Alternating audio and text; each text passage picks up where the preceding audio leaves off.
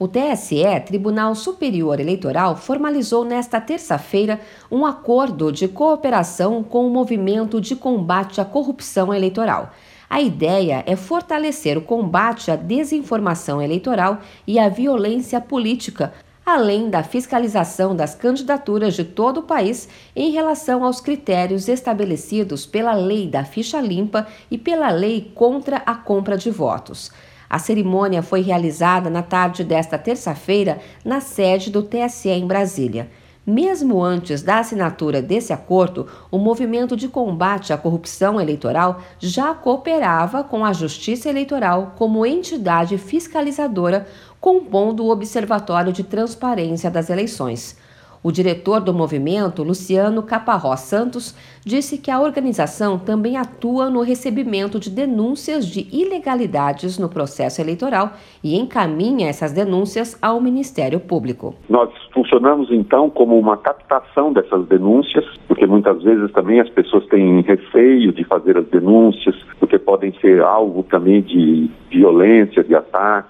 Então, como organização, é sempre mais seguro nós recebemos essas denúncias, seja de compra de votos, seja de qualquer ilegalidade que ocorre no processo eleitoral, e encaminhamos ao Ministério Público para que o Ministério Público avalie e faça as representações. O Movimento de Combate à Corrupção Eleitoral é uma das oito entidades que estão aptas a participar das eleições 2022 com missões nacionais de observação eleitoral.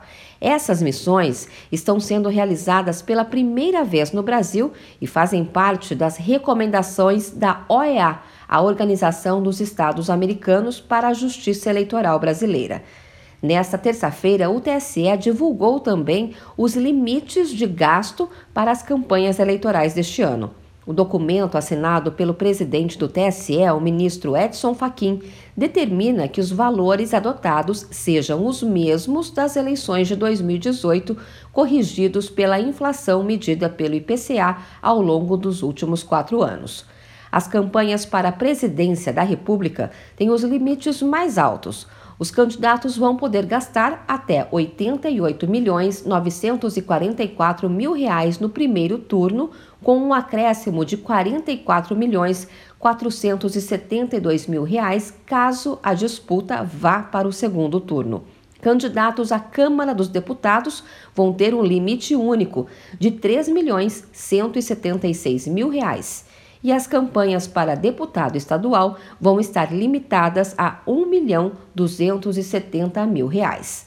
Já para os demais cargos em disputa nas eleições deste ano, os limites para os gastos de campanha variam de acordo com o Estado. As candidaturas de São Paulo vão ter os maiores limites. As campanhas ao governo do estado vão poder gastar até 26 milhões 683 mil reais, com um acréscimo de 13 milhões 341 mil reais em caso de segundo turno.